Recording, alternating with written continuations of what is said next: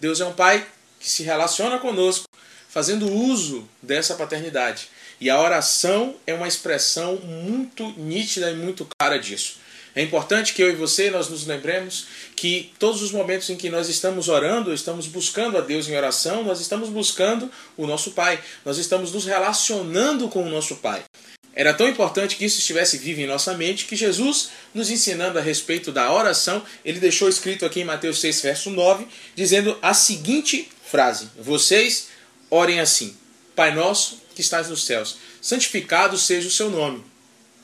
O início do Pai Nosso, que é a oração modelo que a Bíblia nos relata e deixa aqui para nós como base, já começa nos lembrando que existe um Deus Pai nos céus. Então, Pai Nosso que estás nos céus, santificado seja o seu nome. Eu preciso me lembrar em todas as minhas orações. Sejam orações curtas, sejam orações longas, seja um dia inteiro de oração. A primeira informação que eu preciso estar na minha mente inteligente é que eu estou falando com o meu Pai que está nos céus. A vida do cristão deve estar pautada nesse exercício da parte de Deus de paternidade.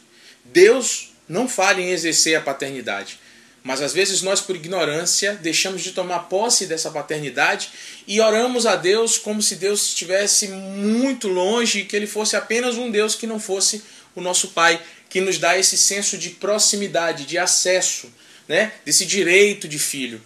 Então, é preciso manter isso vivo na mente, que todas as nossas orações é um direcionamento do nosso coração ao nosso Pai, é uma comunicação, é uma ponte que é estabelecida do relacionamento de um pai que está no céu com um filho que está aqui na terra se conectando para crescer, para avançar, para derramar seu coração, para conhecê-lo.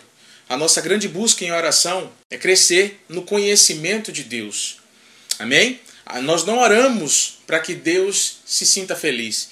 Deus é um Deus feliz. Ele não é um Deus chateado. Ele é um Deus feliz. Então, precisa estar vivo em nossa mente que as nossas orações, né, o nosso relacionamento com Deus não é para fazer Deus feliz, ele já é feliz. É para que eu conheça a Deus. Porque se eu não conheço a Deus, eu não avanço em nenhuma área da minha vida, eu não compreendo nem porque é que eu estou vivendo. Então eu preciso conhecer a Deus. E a oração é um instrumento poderoso que foi feito para que a gente se comunique com Deus e conheça esse nosso Deus que é um Pai. Guarde essa chave no seu coração. A oração deve ser feita com base do entendimento de que eu estou falando com o meu Deus, com o meu Pai. Amém? Deus te abençoe. Shalom.